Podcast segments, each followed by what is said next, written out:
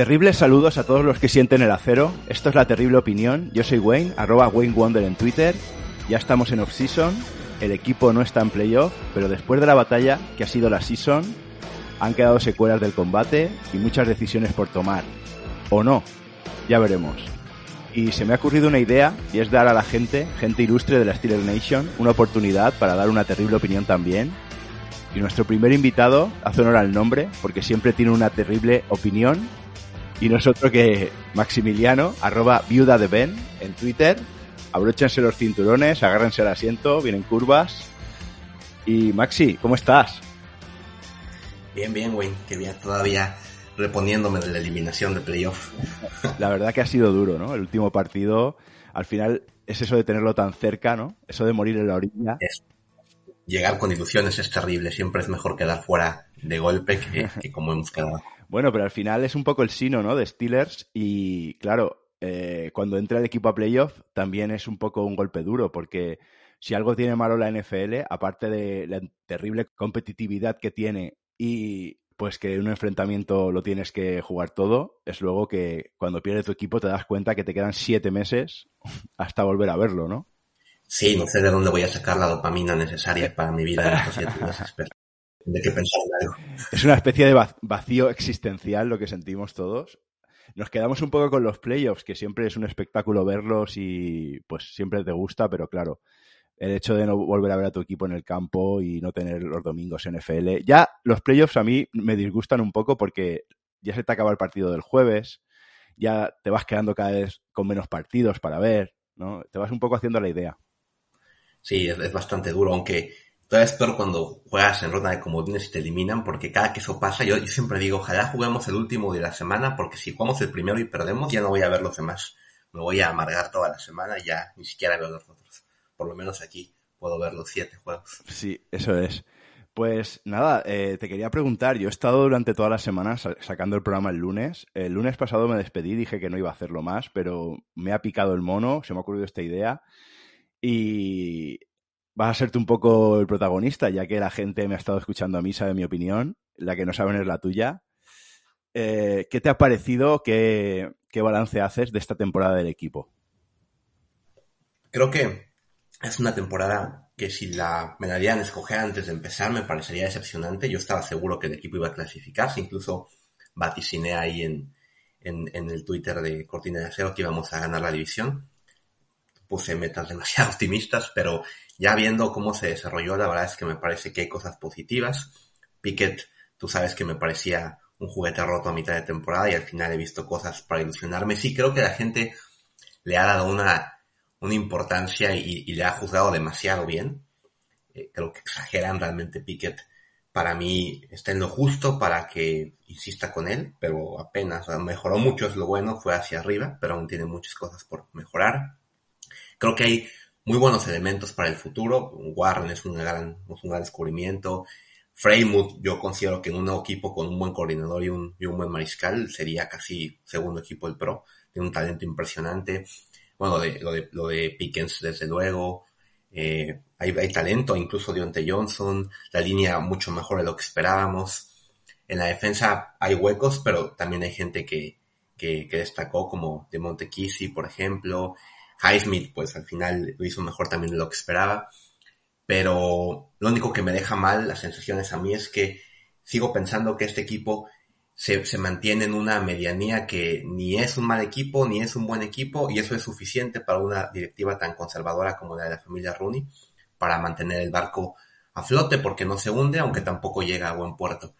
Es un hecho ya que no van a despedir a McCanada prácticamente. Hace unos días un insider del equipo dijo que había un 99.9 de que siguiera. Yo se los dije hace unas semanas que este equipo no iba a despedir a Canadá y ahí está. Tampoco, evidentemente, van a despedir a, Austin en la defensiva. Se va a marchar Ryan Flores, que hizo un gran trabajo mejorando nuestra defensiva por tierra. Entonces sí creo que el equipo termina bien, hace mejor cosas de los que parecía que la temporada pintaba para una temporada de cuatro victorias a mitad de año y al final se acaba con récord ganador, pero Creo que no se van a hacer los ajustes justamente por eso. Vamos a seguir a la deriva. Y, si no hay ajustes drásticos, este equipo no va a poder dar el salto de calidad que necesita. Eh, siempre hemos estado un poco de acuerdo en eso tú y yo. y es que el equipo se queda como en un medio punto en el que nunca arriesga, parece que se conforma, ¿no? Y al final, en una liga tan competitiva como esta, el equipo que llega arriba, obviamente necesitas tener un poquito de suerte, necesitas tener los jugadores, el rooster, el staff, todo tiene que ser un compendio que sea superior a los demás, ¿no? Entonces, al final, si tú estás en la medianía, siempre tienes cinco, seis, siete equipos que al final te vas a ver con ellos en playoffs, que son superiores a ti, ¿no? Y son los que te mandan para casa. Entonces, al final, te está obligando, como que te está empujando un poco la liga a ser el más competitivo y el mejor, ¿no? Y tienes que intentar, nosotros siempre hemos dicho, a ver, está claro que tú no puedes prever, prever el futuro, ni y muchas veces todo se va a, definir en una jugada, en, ¿no? Eso puede ser, pero tú tendrás que, como organización, que es lo que le achacamos muchos Steelers, empujar el equipo y ponerlo en la mejor situación posible. De ahí ahí que pase lo que sea, ¿no? Pero ya, si tú desde la gerencia o desde la franquicia puedes tomar una decisión que ponga al equipo en mejor disposición de ganar, deberías de tomarla. Y yo creo que tú y yo nos quejamos mucho de que a veces se ven señales claras, como tú has hablado, has abierto muchos melones. Lo de Canadá, por ejemplo, puede ser una situación clara para la mayoría de la Steelers Nation, ¿no? Porque la mayoría de la Steelers Nation está pidiendo su cabeza. Pero aquí, como tú bien has dicho, yo también lo he leído, un insider ya ha dicho que tiene un 99,1. Creo que también el hecho de, del equipo de haber empezado de menos a más ha dejado un poco la impresión de como que todo el año que viene va a mejorar, porque va, a continuar con esa inercia, pero quizá no es suficiente, ¿no? Estamos un poco ahí, ¿no, Maxi? Esa sería un... Es que, ¿sabes, ¿sabes qué es lo que pasa con, este equipo? Que a Pittsburgh le pasa algo que, le pasa a muchos equipos deportivos nada más en el, fútbol, que, que es que les puede más el miedo a perder que, que las ganas de ganar, porque creo que el equipo está aterrado de que si hacen cambios drásticos, lo poco ganado se va a caer. He escuchado mucho gente que defiende a Canadá diciendo es que si cambias el modelo de, de coordinación, Piquet otra vez va a retroceder, apenas Corey Stewart tiene un programa ahí de radio en Pittsburgh y decía eso, que no lo podían correr porque si lo corren entonces es otra vez empezar de cero y que es muy complicado y que se va a perder el progreso que ya tiene, que tendrás que cambiarlo por un genio que no hay disponible si no, no vale la pena. Mucha gente está temerosa con eso, pero ayer, por ejemplo, viendo el, la primera ronda de los comodines, yo decía, oye, ve a, una ofensiva mediocre como Jacksonville metiendo 30 puntos en un medio, eh, San Francisco con un coreback séptima ronda, no reclutado prácticamente, novato, mete 30 puntos en un medio. O sea, ¿Cuándo una ofensiva de más Canadá va a hacer eso? Más Canadá produjo 11 touchdowns aéreos en toda la temporada. Realmente, por mucho que haya cerrado bien, es lo que yo discutía.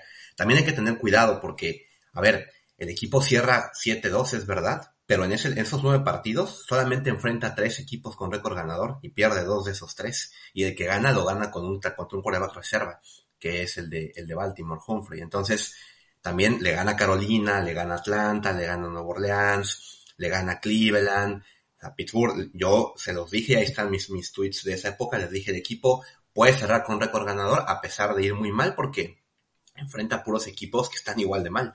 Entonces, hay que ver eso. Cuando enfrentó desafíos fuerza a principio de temporada fue cuando perdió con Miami, con Buffalo, con, equipos de, de, mucho más calibre, con Cincinnati después.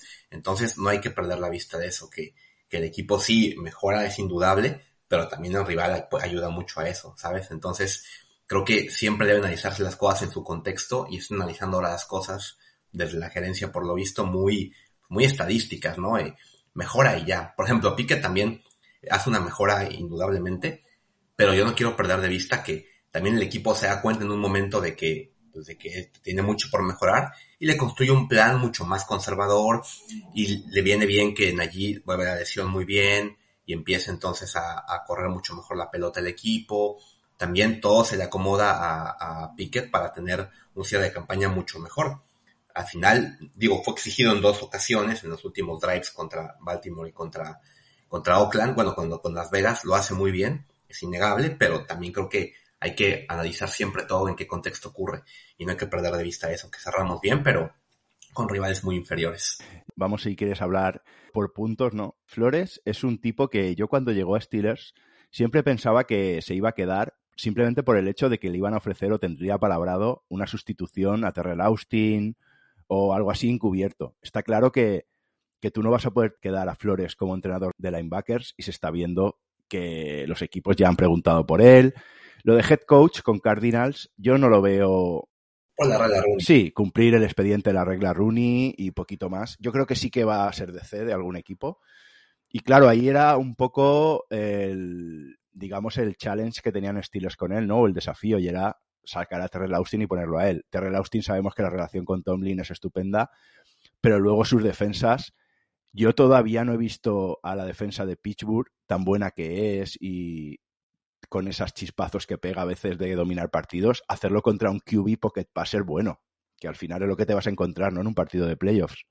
No, y, además, yo, yo vi cuestiones muy peligrosas en esta defensiva. Por ejemplo, la, la, presión al coreback descendió terriblemente. Yo entiendo que, que Watt se perdió muchos juegos, que luego no estuvo al 100% claramente, pero a ver, Pittsburgh le dio cuatro segundos a los corebacks rivales en casi todos los partidos. Realmente fueron contados momentos en que logramos meter presión. Y a pesar de eso, y de que nos estaban completando toda la temporada porque el otro rival tiene mucho tiempo para lanzar, eh, Austin es muy conservador, prácticamente es un coordinador que no le gusta mandar el blitz.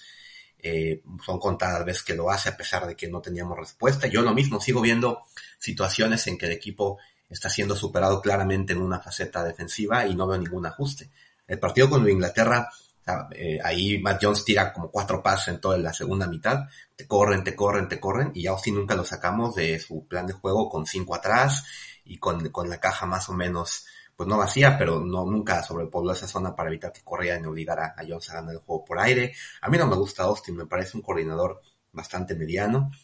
Me gustaría también que, Flores asumiera mejor el cargo, pero no va a pasar. En Pittsburgh tienes que hacer un trabajo espantoso por mucho tiempo para ver si te despiden. Entonces Austin se va a quedar ahí todo el tiempo y, y sí, no, no es lo mejor. El, perímetro sí que ha mejorado y es normal, es la especialidad de Austin. Ahí sí lo ha hecho un trabajo excelente. Pero pero sí me parece que, que ahí en la, en la defensiva hay muchos problemas. Y también otra cosa es que el equipo tiene que añadir profundidad. Realmente tenemos suplentes, quitando la profunda que con la, la aparición de, de, de y con los 40.000 corners, que ninguno es un estelar, pero todos son más o menos buenos, pues ahí, ahí está bien. Pero luego en el front seven tenemos muchos problemas. No tenemos un solo suplente de linebacker exterior. Cuando no jugó Watt, este hombre que trajeron de Denver Reed fue un desastre. No hay nadie que pueda darle una, un snap de respiro confiable ni a Highsmith ni a Watt. Luego, los tres frontales también, pues ahí la verdad tenemos dos, Obenju y Heward, porque pues Lil ahí estuvo jugando un tiempo y pues, hay que verlo cómo evoluciona, pero no es hasta ahora un jugador sólido y, los suplentes pues, son innombrables. Entonces ahí necesitamos agregar mucha profundidad de un titular y luego en los linebackers interior, pues lo mismo. Creo que Bush ya está claro que no va a volver afortunadamente. Eh, después, este hombre Jack me parece un, un, buen complemento, pero necesitamos una persona del tipo de Farrior, de, de Chessier, obviamente, de lo que pintaba ser Bush al principio y no lo tenemos. Spillane es un buen suplente, yo siempre lo he defendido, que me parece que le han tomado demasiado contra él mucha gente en la afición, pero necesitamos urgentemente dos, tres jugadores importantes en esa defensiva para aumentar la de calidad y un mejor coordinador que no va a llegar. Entonces, eh, veremos el, draft cómo se da y la agencia libre. Tenemos espacio salarial porque al final tenemos un ataque muy joven en sus contratos rookies y ya incluso llamarlos casi playmakers, ¿no? Como habíamos hablado de Freermuth, de Neji Harris, eh, sé que en el fondo tú tienes un poquito de dudas con él. Yo no tengo tantas, simplemente me quedo con su aprendizaje, ¿no? Con semana a semana ha ido corrigiendo y eso para mí es casi lo más importante, ¿no? Cuando eres un rookie y llegas a la liga, es tu capacidad de aprendizaje, lo, más allá del talento que tengas, ¿no? Cómo puedes desarrollarlo. Estoy de acuerdo, la defensiva, y parece un poco pues lo que pasa siempre en Steelers, ¿no? Si algo funciona, no lo toques. Claro, pero es que si tú quieres ganar un título o aspirar a un Lombardi, se supone que tienes que hacer algo más, porque habrá cinco o seis equipos que lo van a hacer. Ahí está San Francisco, por ejemplo. San Francisco, si al final gana el Super Bowl, lo habrá hecho en parte porque dijo Jimmy G me puede llevar a 50 finales de conferencia, pero no va a ganar ninguna. Y con Pittsburgh Jimmy G se hubiera quedado hasta que se jubilara, hubieran dicho, no, pues perfecto, cuando él llegó a playoff, pues ahí se queda. Oye, pero es que le quedan grandes todos los juegos importantes, no importa. Realmente hay que ver cuánto tiempo el equipo insistió con Cordell Stewart y pensaba hacerlo con Maddox y con, con el staff ni se diga. Ahí hay un problema. Y justamente lo de Pickett me preocupa también por eso, porque no va a haber un coordinador diferente. O sea, realmente el plan de juego de Pittsburgh es un plan de juego de una simpleza impresionante. Yo no paro de comentar en Twitter cómo la gente decía, no, es que Matt Canada mismo se defendía, es que mi plan de juego tiene el play action y no puedo porque Roethlisberger no quiere y, tal. Y yo me pregunto cuántas veces vimos play action esta temporada. Pues prácticamente nunca. El equipo sigue jugando como juega con Roethlisberger en escopeta, con el corredor al lado, tres receptores abiertos, abiertos, un cerrado y listo. Es un plan de juego muy, muy simple, muy rudimentario, y yo creo que eso no va a ayudar nada al, progreso de, de. Un coreback necesita un, buen coordinador al principio para que lo forme. La mayoría de los corebacks buenos lo han tenido, y Pickett no lo va a tener. Ese es un problema muy, muy importante. Es verdad que has dado una clave y es que nosotros, los aficionados, lo vemos todo un poco desde fuera no tenemos la presión de los medios, no tenemos la presión que pueden tener hasta los mismos miembros del staff que tienen que tomar decisiones de cagarla, ¿no? Como propiamente se dice aquí en España. Pero es verdad que muchas veces ese miedo, y tú has hablado de él, ese miedo a perder es el que te evita eh, ganar. Y a lo mejor hay que tomar alguna decisión está, está claro que tienes que acertar, que tú en el momento que tienes que tomar una decisión tienes que acertar y eso te coloca en una situación un poco comprometida. Y nosotros no, no estamos viviendo de... somos meros aficionados, ¿no?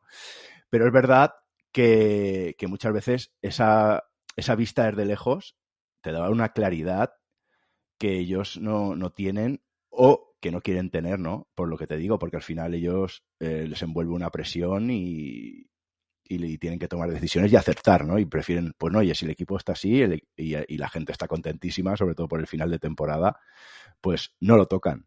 Y al final somos un poco esclavos de eso, ¿no? Parece. Totalmente. Y es que aparte, basta con ponerte a ver los juegos de otros equipos. Algo que yo he criticado sistemáticamente de este staff, del de, Mike Tomlin todos sus años, es que tú ves a los equipos que realmente trascienden últimamente. Ves a Buffalo, ves a Kansas City, veías a Nueva Inglaterra antes, en ese tipo de juegos de postemporada contra rivales mucho más exigentes y, ves un plan de juego tremendamente diversificado. Los, los jugadores, los equipos sacan un playbook totalmente bastante complejo de descifrar para las defensivas rivales, te sacan jugadas sorpresa, te sacan toda suerte de formaciones, que realmente estabiliza al rival. Y en Pittsburgh sabes perfectamente cuál va a ser el plan de juego del equipo, siempre lo sabes y nunca sacan nada distinto. Simplemente el año pasado Kansas City contra nosotros Kansas City era ampliamente favorito y, nos dio una paliza, nos venía a dar una paliza en las tres semanas en temporada regular. Y Reed saca un plan de juego de fantasía, saca cuatro o cinco jugadas que movieron loca la defensiva y liquidó el partido en tres series ofensivas. Cuando Pittsburgh era el obligado a hacer eso porque no podía mover la pelota, porque él era el desfavorecido claramente. Y no, Pittsburgh fue hizo lo que siempre hace y no funcionó y pues bueno, no funciona. También siempre me quedo esperando esos ajustes Muchas veces hemos visto juegos donde Pittsburgh reta bien a un rival superior estos últimos años y llega en medio tiempo y el rival ajusta y se acabó el partido. El año pasado con Kansas City estábamos peleando bien, Kansas ajustó y el juego se acabó entre series ofensivas. Este año con Cincinnati nos damos al medio tiempo ganando incluso por un punto, em, ajusta el, Kansas Cincinnati al medio tiempo y en el segundo medio nos, dan una paliza básicamente. Eso es algo que pasa sistemáticamente porque este equipo no tiene capacidad de ajustar nada parece que no planean. Yo me quedo pensando muchas veces qué harán entre semana, qué, qué se supone que, que analizan en, en, el, en el cuarto de filmaciones del staff, porque yo no veo que, que, que, hagan nada distinto, yo no veo que, que hagan ningún intento por quitarle su mejor arma al rival. Yo me quedo esperando ese tipo de, de planteamientos que te hacen saber que estás ante un staff diferente, como se supone que es el nuestro con el, el tan alabado Mike Tomlin, y yo realmente jamás jamás veo eso. Y sí veo muchas desconcentraciones también, veo muchas veces que el equipo no está preparado como tendría que estarlo. Eso es algo terrible y, bueno, al final yo he dicho, ¿no? Tomlin es un, un, gran gestor de grupo, es un buen motivador, es un tipo que, yo no digo que es un mal coach porque no lo es. Lograr que el equipo se haya mantenido así esta temporada, cuando jugaron Rudolph y, y Hodges, tiene su mérito, claro, pero para ganar algo más necesitas un extra también, otro tipo de perfil que no tiene él y tampoco tiene su staff. Entonces ahí hay un problema. Y tú ya lo has dicho, que parece que quiere tener un grupo de asesores que sepan menos que él. Él quiere ser el, el mandamás incuestionable aparentemente. Y eso va a ser lo que le impida trascender otra vez. Yo estoy convencido que este equipo no va a volver a ganar nada en mucho tiempo. Eh, es un poco desolador y estamos, eh, digamos, echándole agua al vino, ¿no? Pero es verdad que Yo este año ya dije que, Tomlin me parecía buen entrenador, buen head coach para el, la dicotomía que se nos presentaba con el equipo y el rooster, ¿no? Que al final había que ensamblar muchos nuevos, había que tener el equipo motivado, había que hacer equipo. En eso Tomlin para mí es un genio, es el número uno.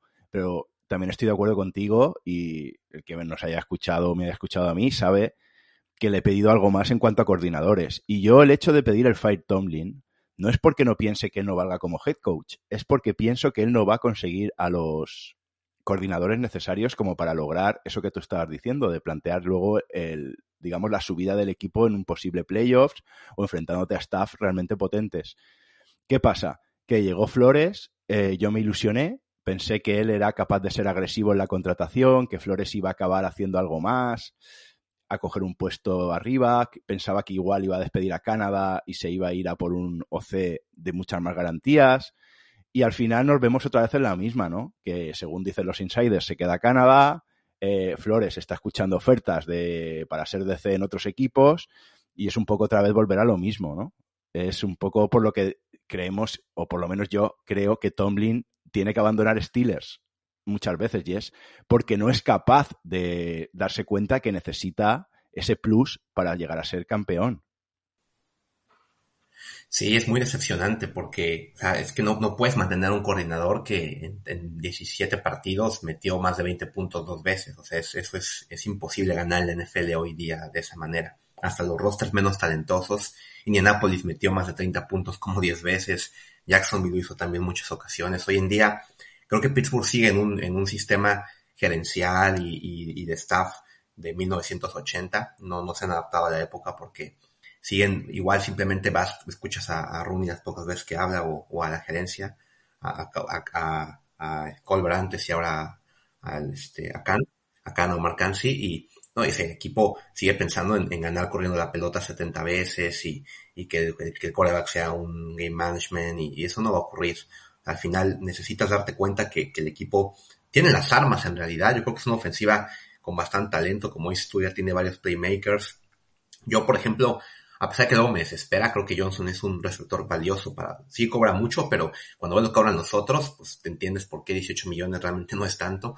Y realmente el equipo tiene muchas armas, pero claro, si no tienes un buen coordinador, al final en la liga lo más importante es el cocheo. Aquí Sí, el coreback es vital, evidentemente, y todo, pero lo más importante es el staff. Eh, si no tienes un buen, un buen administrador del talento, es imposible ganar. Hemos visto ya muchos equipos con el talento del mundo que nunca han ganado nada. Nosotros con las Killers B, por ejemplo. Porque eso es todo, el, todo es el cocheo. Y este equipo no parece tener ninguna intención de, conseguirlo.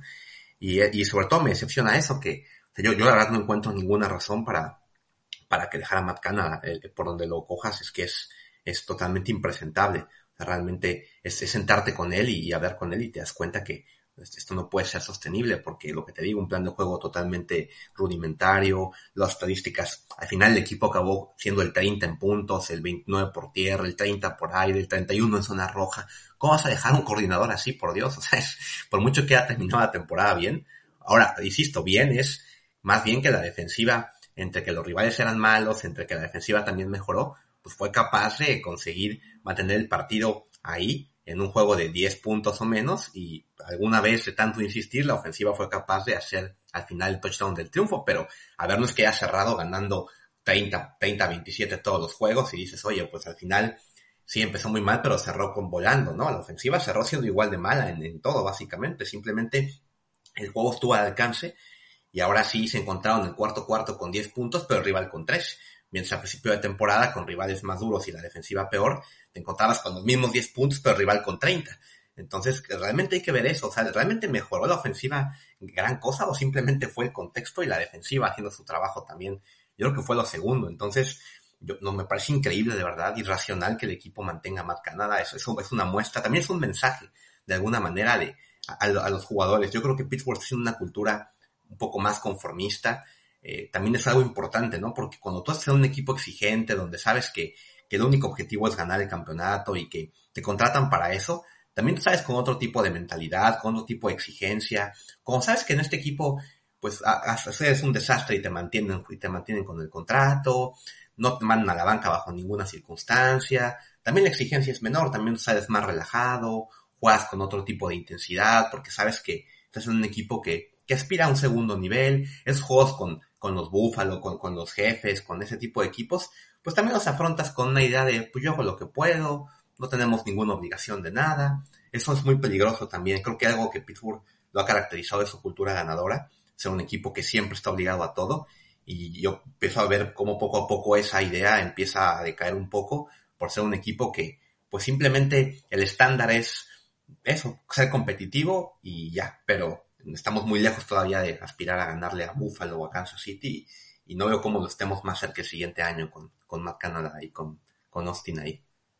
Una esperanza que yo tengo es que al final el equipo, como bien dices tú, está jugando a defender, como antiguamente, a sacarte la pelota de la defensiva y luego a obligarte a mantener a tu defensiva mucho tiempo en el campo, jugando a la carrera, eh, pues vemos drive de 8 minutos y empujando un poco el rival hacia el precipicio, ¿no? Digamos que empieza el primer cuarto y te consumen 8 minutos atacando, te sacan en un 3 y fuera, el segundo igual, luego, claro, eh, tenemos el fallo grande que es la red zone. Yo creo que si conseguimos arreglar eso, claro, con Matt Canada, pues la cosa parece un poco más difícil. Al final es un plan de juego empujar al rival al precipicio y esperar a que la, haga un big play la defensa o algo y ya te saque del partido en el tercer y cuarto cuarto. Pero claro, es muy importante el ajuste, es muy importante muchas cosas que tendrían que mejorar mucho. No, y como tú bien dices, al final yo eh, dices que esto es algo de staffs. Yo estoy de acuerdo. Al final todo se define en un playoff. El problema que tienen equipos regulares o como Steelers en este momento planteado es que necesitas ese clic más. Hemos visto equipos que jugaban así últimamente ganar, pero ha sido porque ha tenido QBs o staffs capaces de dar la jugada en el momento justo, ¿no? Entonces, por ahí, pues sí, esto es de staffs. Yo siempre he comparado con mecánicos. Esto es como un mecánico. Tú eres un mecánico y tienes tus herramientas, ¿no? Si tienes buenas herramientas, probablemente darás antes con la solución. Pero, claro, necesitas que el mecánico sepa qué tuercas tiene que tocar, ¿no? Y en un partido de playoffs, al final es un planteamiento tres cuartos y a casa, ¿no? Eso que dices es súper importante y estoy seguro que es exactamente lo mismo que, o, la idea que tiene a Rooney, que tiene a Mark que tiene a Mike Tomlin, que tiene todo el mundo en esa organización. Y el error de ese, de ese pensamiento que tienen es lo que decía, que eso está muy bien si esto fuera el 2000 o, en los 90, pero hoy en día no vas a ganar, no vas a llegar a ningún lado lejos así. O sea, San Francisco juega así de alguna manera, pero es un equipo que es capaz perfectamente bien de ganarte así pero si hace falta meter 35 puntos un día, los metes sin ningún problema. Es un equipo que, claro, te corre el balón, te tritura, te mueve la pelota, pero te anota en una serie y en otra y en otra y en otra y en otra. Y, en algún momento el otro equipo que se desgasta un poco con la defensa tan buena que tienen y el partido se va al alcance del rival. Pero Pittsburgh no tiene esa capacidad ofensiva ni remotamente. Y si Pittsburgh pretende tener una defensiva imperial que está muy lejos de tener y para los rivales en muy pocos puntos para ganar los juegos en, en partidos de dos touchdowns o menos. Tal vez lo haga contra muchos rivales, pero es totalmente imposible detener a Josh Allen o detener a Patrick Mahomes o incluso a Justin Herbert así. Son rivales que con el nivel que tienen los puedes tener en cero o en tres o en siete, tres cuartos y en ocho minutos ya te metieron 27 puntos así. Son rivales imposibles de detener, solamente se pueden un poco, un poco de limitar pero en algún punto van a explotar. Y tú tienes que tener los puntos de respaldo para que cuando exploten el partido siga a tu alcance todavía.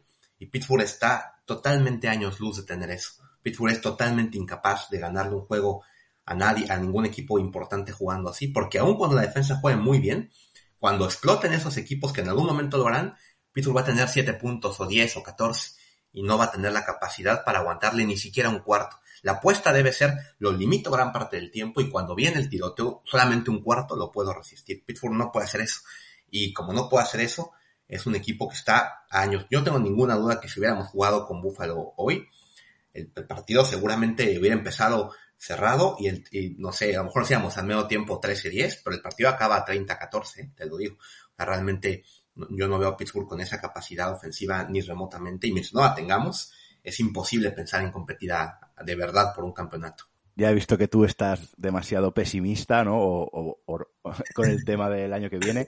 Yo creo que al final, si Pickett, Pickens como armas eh, profundas consiguen mejorar eso, se consigue la anotación en la red zone, creo que sí que podríamos ser un equipo contender y si hacemos un buen draft, mmm, tampoco quiero dejar de confiar tanto en el staff, vamos a pensar, vamos a ponernos en el lado bueno de, de que van a estar todo un año, de que de la mejoría esta que se ha producido realmente es la necesaria. Y vamos a ver qué pasa el año que viene. Y yo sí que voy a dar un poquito de esperanza, ¿vale? Maxi, yo creo que, que sí que podemos ser aspirantes al título si se hacen cuatro ajustes buenos en agencia libre, en draft, y si la evolución de Pickett Pickens sigue yendo por estos cauces. Y poquito más, te dejo terminar con lo que quieras o más te apetezca decir. Claro, este, para, pues para terminar, a ver, tampoco quiero que se entienda que yo veo al equipo hundido totalmente, no para nada. Sí cosas positivas, como dije al principio, y yo pienso que el equipo el siguiente año va a estar en playoff, no tengo ninguna duda. Es más, creo que tenemos una buena oportunidad de desafiar a Cincinnati por el título de la división. Tenemos mejor récord que Baltimore también, me parece. Y yo creo que este equipo, a ver, yo lo veo honestamente el siguiente año ganando la división, ganando el primer juego de playoff a un rival como Jaguars, Titans, Chargers. Y luego, si le toca a Cincinnati, podría ganar y llegar al juego de campeonato. Si le toca un equipo como, como Buffalo, como Kansas City, lo veo perdiendo, no sé, 30-13, 34-17. O sea, tampoco creo que el equipo va a ser un desastre. Y, y, si todo se acomoda, podríamos competir más. Y por ahí Cincinnati elimina a Kansas City y alguien más hace cargo de Buffalo y nos toca un camino con, con, los, con Los Ángeles, con Cincinnati, sí podríamos aspirar a grandes cosas, sí, sí lo veo, sí puede ocurrir, como ha ocurrido, hemos ganado un Super Bowl sin enfrentando a Inglaterra ni a Indianapolis, por ejemplo, puede pasar, por supuesto, pero sí creo que cuando nos toque enfrentar esos dos colosos que son Buffalo y Kansas City, no tenemos ninguna oportunidad. Vamos a competir más que ahora, sí, no nos van a ganar 38-3 ni 46, ¿no? Pero no tenemos las herramientas y necesitaríamos desprendernos de, Canadá. Entonces, pues yo me quedo con que el equipo va por buen camino desde la reclutación de talento, desde lo anímico, desde algunas cosas de crecimiento de coreback franquicia, pero sí necesitaría ser un poco más agresivo, no lo va a hacer. Esperemos que Pickett dé ese salto de calidad que luego algunos corebacks dan súbitamente de un año para otro, como hizo Allen, y, que eso nos permita, una vez más, echando mano del talento, suplir las carencias que tiene el staff. Y bueno, pues gracias por la invitación, Wayne. Siempre es un placer hablar de esta clase de cosas. Pues nada, eh, la semana que viene eh, van a estar Steelers 360. Creo que has tenido algunas polémicas con ellos. Seguramente la opinión de ah. ellos va a ser muy distinta a la tuya, porque creo que soy dos polos opuestos. ¿Querías decir algo tú? No, pues, eh, pues sí, sí he tenido ahí mis, mis roces con esa gente. yo creo que, a ver, me parece que al final somos una, una afición que tiene opiniones muy, muy contrastadas, ¿no? Hay otros equipos que están de acuerdo en la misma línea, aquí creo que tenemos puntos de vista casi todos diferentes, los pro Tomlin, los anti Tomlin, hace unos años los pro Rotlisberger, los anti Rotlisberger, los pro Pickett, los anti Pickett, por ejemplo, esta gente lo que tiene un poco es común, creo que son varios, porque si no son varios, hay uno de personalidad entonces, porque he visto que luego Pickett no va a nada una semana, es un dios a la siguiente en la issue, pero bueno, al final creo que aunque tengamos puntos de vista distintos, pues sí hay cosas en las que debemos estar de acuerdo. Creo que nadie podrá defender a, a Matt Canada realmente mucho. Pero pues nada, a ver, también los escucharé y a ver qué tienen que, decir. Porque, claro, hay cosas en las que no. Yo, por ejemplo, estaba seguro que Piquet no valía un duro a media temporada y claro es que me he equivocado. También me he equivocado con allí. Al final, pues es, esto es fútbol, ¿no? Esto es complicado acertar siempre y, bueno, pues hay que, hay que ver qué dicen y, ya estaré atento al, a tus magníficos programas, lo que tú dices, todos tenemos una manera de ver las cosas, siempre hacemos lo que pensamos que es lo mejor para el equipo de nuestro corazón. Como has dicho, ahora vamos a tener todos un vacío existencial de no ver al equipo y va a durar unos siete meses, seis meses. Tengamos la opinión que tengamos, seamos como seamos, si los Steelers se plantan en una Super Bowl y la ganan, todos abrazados. Totalmente.